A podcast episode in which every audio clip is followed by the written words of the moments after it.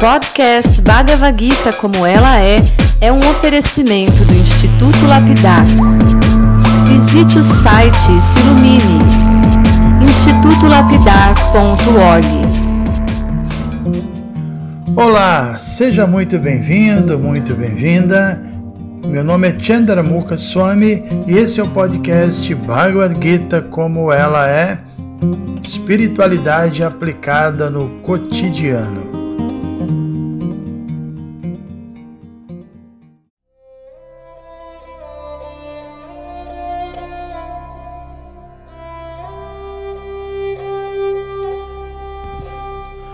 Bom dia, meus amigos, bom dia, minhas amigas.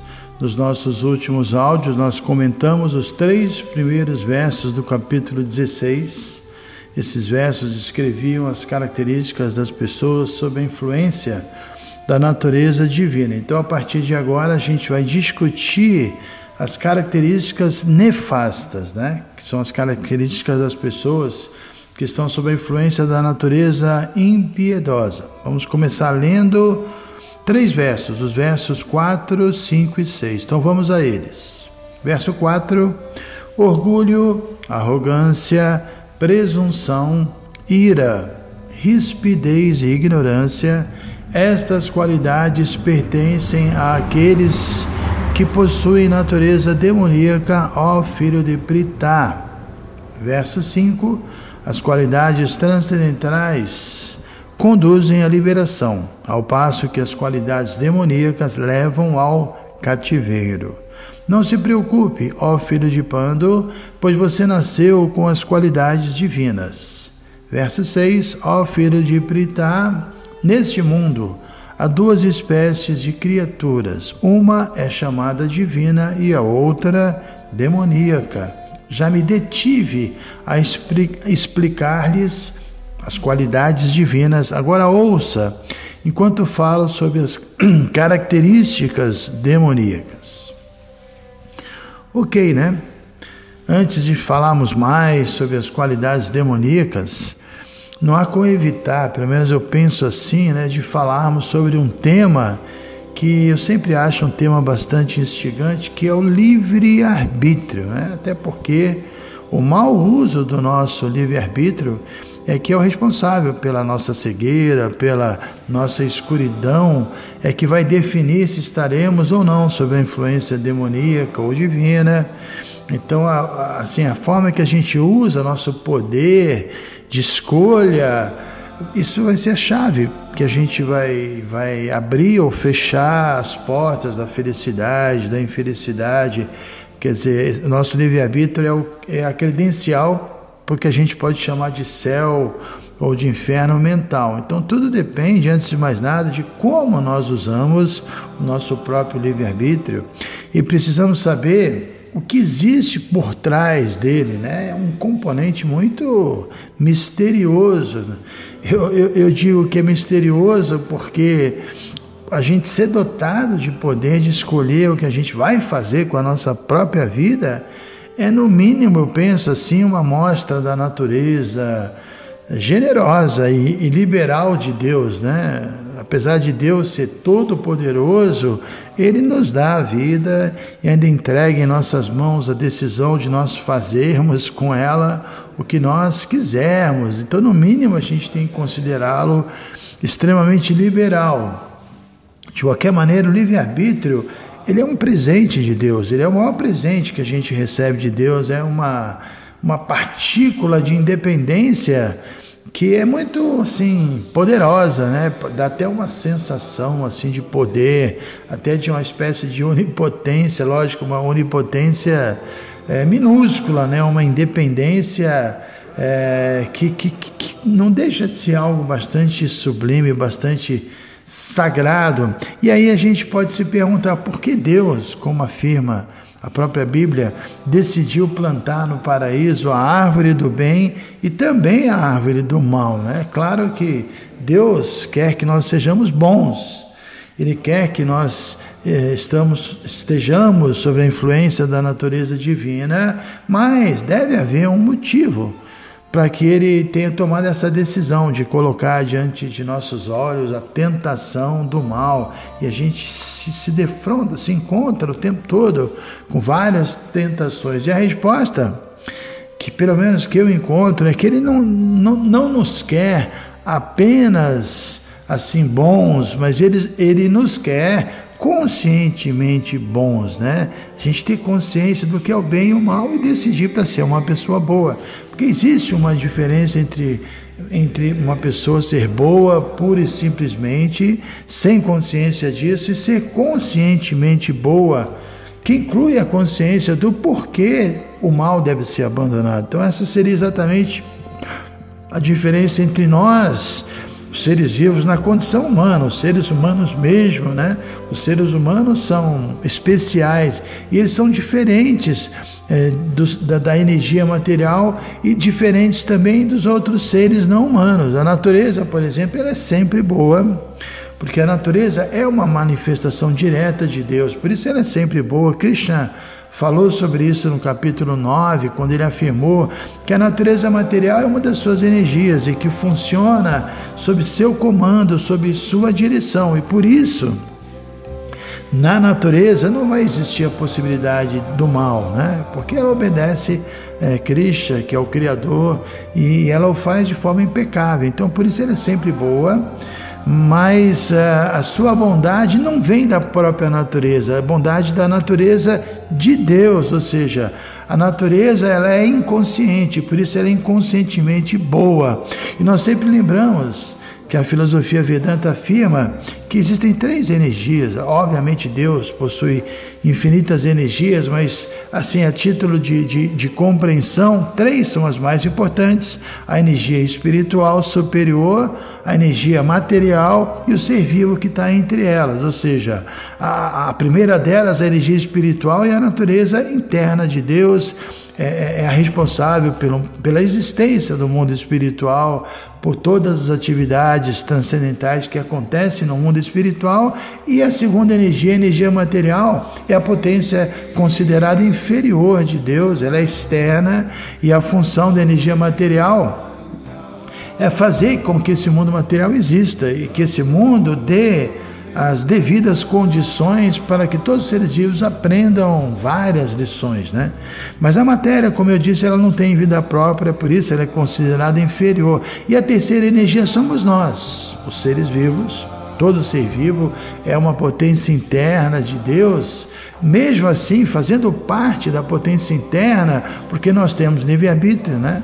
Nós, nós, possuímos independência, e, e aí sim entra toda essa questão do bem e do mal, ou seja, a princípio, nós podemos escolher ou estar no mundo espiritual ou estar no mundo material. No mundo espiritual não existe o mal, só existe luz. O mal é exatamente a ausência de luz. Aí sim, no mundo material existe o mal, mas também podemos evitá-lo. Né? Então, de qualquer modo, é, o que eu queria deixar claro é que é a presença do ser vivo na matéria que faz com que ela tenha vida.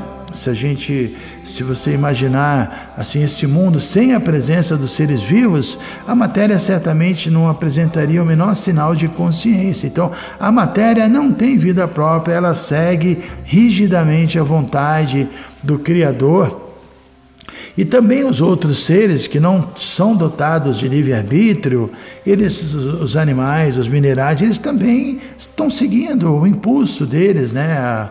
Assim, também estão seguindo a vontade do Criador, tanto a flora como a fauna, toda manifestação que é orgânica, todo tipo de vida sensitiva, até os astros do cosmos, enfim, tudo obedece à vontade, à vontade suprema e por isso tudo funciona com perfeição.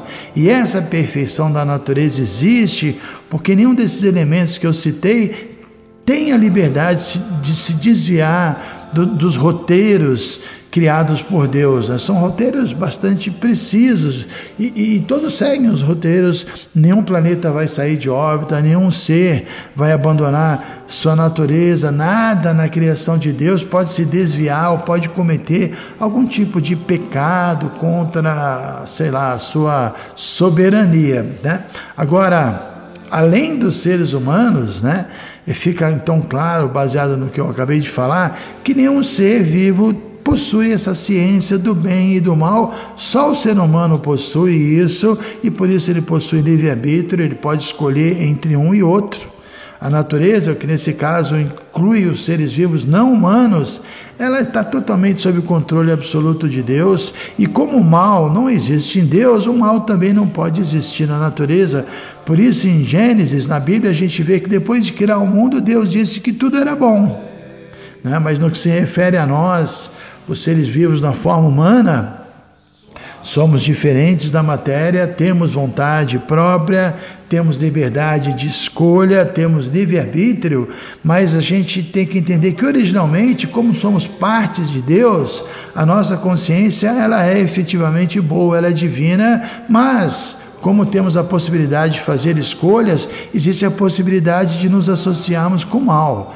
Então eu, eu costumo dizer que, que, que o ser vivo é potencialmente perfeito, mas tendencialmente imperfeito, né?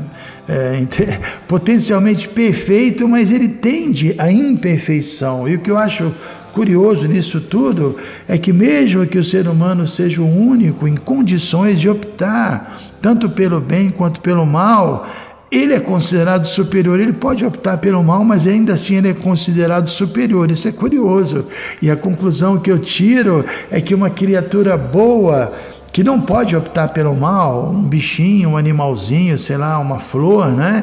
No sentido é um ser limitado, mas quando uma criatura que tem a liberdade de optar pelo mal escolhe é, espontaneamente ser uma pessoa boa, aí sim ela realmente é uma, uma pessoa especial. Por, por isso que quem escolhe voluntariamente ser bom, mesmo tendo a possibilidade intrínseca de ser mal, é realmente muito superior a um, a um, outro que é bom, mas que nem sequer tem essa possibilidade de ser mal. Né? Agora é bom lembrar também, isso é um ponto importante que nós sempre mencionamos, que as circunstâncias externas podem influenciar o exercício do nosso livre-arbítrio, especialmente se nós estivermos cegos para a autorrealização, se a gente não tiver discernimento, né? Não estou dizendo que isso justifica o mau uso do nosso livre-arbítrio, mas é uma influência bastante forte e a responsabilidade pelo nosso livre-arbítrio logicamente, ela é apenas nossa, por isso a gente sempre fala sobre autorresponsabilidade. Nós podemos ser os autores da nossa vitória nesse mundo, da nossa felicidade, ou podemos nós mesmos acabar causando a nossa derrota, a nossa agonia. Então devemos ser autorresponsáveis, não culpar ninguém pela nossa condição.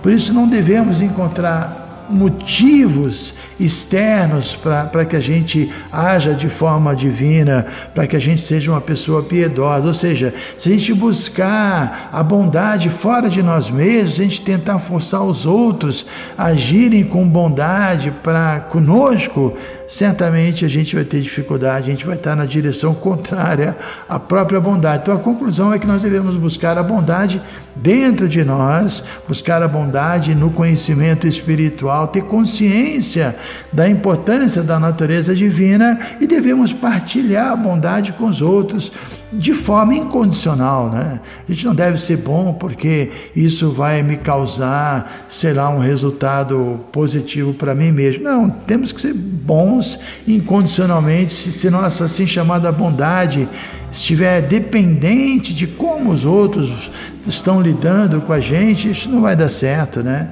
A gente vai acabar sendo distraído por sentimentos inferiores, a gente vai acabar nos se desviando do bom caminho. Então, nossa bondade precisa ser desinteressada, como acontece naturalmente, né? Se a gente atingir um estágio de consciência elevado e a gente internamente encontrar uma paz, eu tenho falado sobre isso, a autossatisfação, naturalmente a nossa bondade vai ser desinteressada. Então, o mal essa natureza demoníaca que esse capítulo está dizendo, na verdade é a escuridão, é a falta de Deus. Né? É, por exemplo, você está num quarto, Se você fechar todas as janelas e todas as portas e cortinas, o sol não vai entrar. Então a escuridão é a falta do sol e o mal é a falta de Deus. Se nós nos fecharmos para Ele, fecharmos a nossa mente, fecharmos todas as portas de entrada do bem para dentro da gente, né? A gente vai permanecer em escuridão. Escuridão é a falta de Deus, ela não existe em Deus, é a ausência de Deus. Então, muito obrigado, até amanhã. Hare Krishna.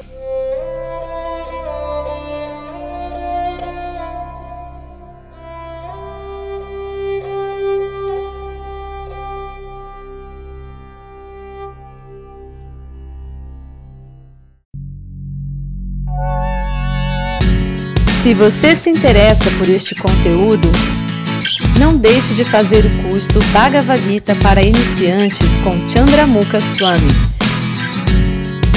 Para você se informar, é só entrar no site institutolapidar.org. Você vai ver que é um curso completo. Você vai estudar todos os 700 versos e vai entrar nos principais elementos filosóficos da Bhagavad Gita são bem mais de 100 horas de estudos. Você pode assistir a hora que quiser e quantas vezes quiser. Dá um pulinho lá então. institutolapidar.org